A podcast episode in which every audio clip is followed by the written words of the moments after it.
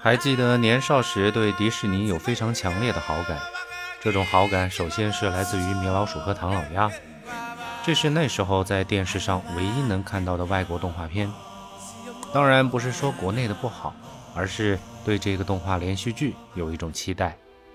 那时候的米老鼠和唐老鸭只在每周日的下午六点半播出，一次播放三个短故事，播完之后就是新闻联播。还记得有一次，因为要直播卫星发射，动画片的播出就被取消了，让我很是难受。第一次懂得了什么叫做期待，也懂得了什么叫做失落。这种一周一次的期待。是孩童时期最美的感受，以至于这种期待就让我对迪士尼的其他作品也产生了浓厚的兴趣。不过，这就是后来上了初中的事情了。那时候有了 VCD，还没有版权意识的年月里，很容易就可以用很低廉的价格获取到非常多的电影来观看。但也正是在那个时候，让我对迪士尼的动画电影有了真正的认识。当然，同一时期。对日本的动画长片也有了初步的认识，这一点我在之前《天空之城》那一集里有过讲述。那时候我还记得看过的第一部迪士尼动画的长篇电影应该是《白雪公主》。说实话，作为一个男孩，这种故事我并不喜欢。也许是因为故事情节早早就通过文字有所了解，也许是因为对这种王子公主之间的情感并不感冒，所以当时看的时候。只是对画面当中所呈现出来的效果赞不绝口，非常佩服迪士尼的画师，能够把我们想象的画面得以完美的还原。而且最重要的是，一次看一部动画片的时长可以长达一个多小时，这也算是在课余生活当中一个难得的放松机会。在迪士尼的动画长片当中，真正使我觉得震撼的是我们今天要讲的《狮子王》1994年版。虽然现在大家也许都看过了重拍的版本，但我依然还是最为推荐九四年的版本。原因有三：一是因为经典的东西永远都是经典，《狮子王》本身就取材于世界名著《哈姆雷特》，虽然进行了动物化的重新包装，但骨子里的精髓还是保留了下来。甚至于我相信，在现在这种很多人不愿意读书的年代，让大家再去啃一部晦涩难懂、语言深奥的《哈姆雷特》，还真是不如去看一看《狮子王》，看看人家是怎么用最浅显的方式把一个爱恨情仇的故事给讲完整的。而是因为十足的震撼观感，当时看到这部动画长片的时候，总会惊呼：原来动画片还可以是这样的，有着极美的景色，有丰富的场景和动物，有欢快的歌舞，更有极具内涵的故事情节。无论大人还是孩子，都可以坐下来好好品味这样一部佳作。那时候，就连我父母都对《狮子王》赞不绝口。从此，但凡迪士尼出品的动画长片，父母总是同意我观看的。三是因为我们这档节目的主旨——原声音乐，《狮子王》之所以大获成功，除了精彩的画面之外，音乐本身也是重头戏。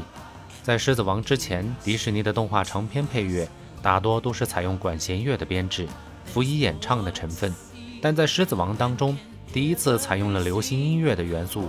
以及大量的电子音乐和管弦乐相辅相成的形式。这样一来，就让观众的听感获得了极大的新鲜感。再者，配乐中大量运用了非洲音乐的元素，这些元素充满了动感的节奏，让人在听的同时，就会不自觉地有跟着摇摆的冲动。影片的原声音乐来自大名鼎鼎的汉斯季默，其中的主题歌更是邀请了当时英国乐坛上最当红的明星阿尔顿·约翰来加盟演绎，成就了《狮子王》的音乐以极快的速度窜红全世界的事实。汉斯季默，我们以前的节目当中就说过，他是个氛围音乐的天才。但凡经他手的电影，音乐本身不一定是最好听的，就像我一直不会去单独听《盗梦空间》以及《星际穿越》的音乐一样。但他所营造出来的氛围确实无人能敌，配合着画面，想要你恐怖，你就会一定满身鸡皮疙瘩；想要你悲伤，你就一定笑不出来。不过，我们则感受到了除了氛围音乐之外，另外一种惊喜，那就是有这两首非常优美的曲子。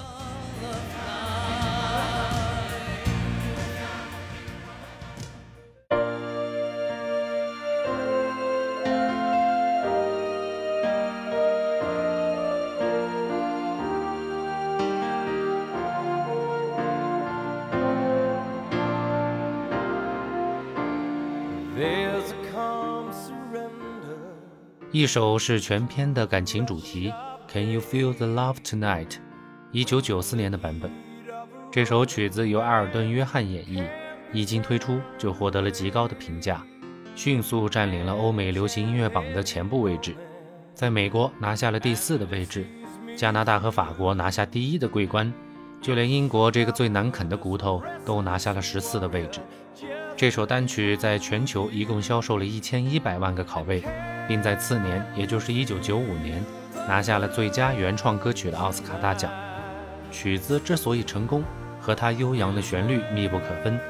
整首歌完全没有采用鼓点来强调节奏，一个人一架钢琴似乎就已经是曲子的全部。当然，还是有很多配器在背景当中默默辅助的。在那个摇滚满天飞的年代，这样一首悠扬且深情款款的曲风，还真是让人眼前一亮。埃尔顿·约翰的演绎本身也没有任何可挑剔的地方。无论是音准还是吐字发音，都是他最巅峰的时刻。估计就连他本人也没有想到，能通过一首歌，就从英国本土明星一跃成为世界范围内的大红大紫的人。To make kings and vagabonds.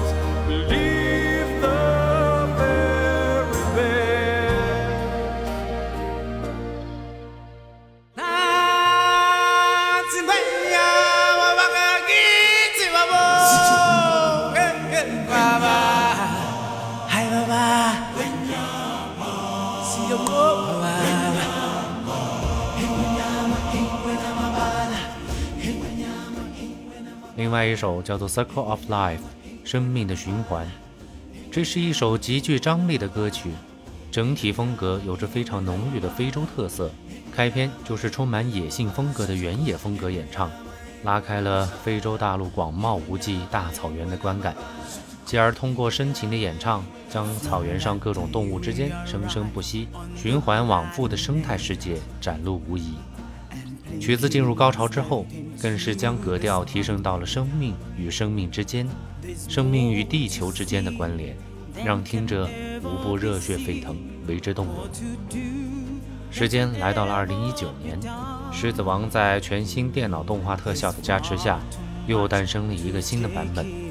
但在我看来，和一九九四年的版本相比，这碗冷饭实在是没有让人想吃的念头。除了可以在高清画面之下数数狮子身上的毛，似乎其他的一切都乏善可陈。当然，幸好音乐还是原来的味道，只是加了一些味精。也正因为如此，我还是更喜欢原来的版本，更加清爽，更加淳朴，更加让人感受到了在电脑还不是人们所依赖的工具之时，制作人员对于一部动画长片的热情和创造能力。哈姆雷特的故事写作于一五九九年左右，距今已经有四百多年的历史。这个故事一直都是作为一个典型的悲剧而存在，但《狮子王》对它的改编，则让我们看到了悲剧之外的亲情、友情、责任，以及对于生命的思考。所以，我一直以来都强调一个概念：不要看到是动画片，就总以为是孩子的玩意儿。当然。如果你非得拿《喜羊羊》和《熊出没》来跟我抬杠，我现在就表示投降。我在这里所说的这些动画作品，基本都是老少咸宜的，在不同的年龄阶段来看这些作品，还可以得到不同的感悟。少年时看《狮子王》，我更喜欢朋友之间互助的友情；现在来看的话，我则更喜欢里面浓郁的亲情，以及对生命生生不息、反复循环的思考。等我老了再来看。不知道是否还会有其他的感悟，我相信一定会有。大家觉得呢？好了，本期节目我们先聊到这儿，下周见。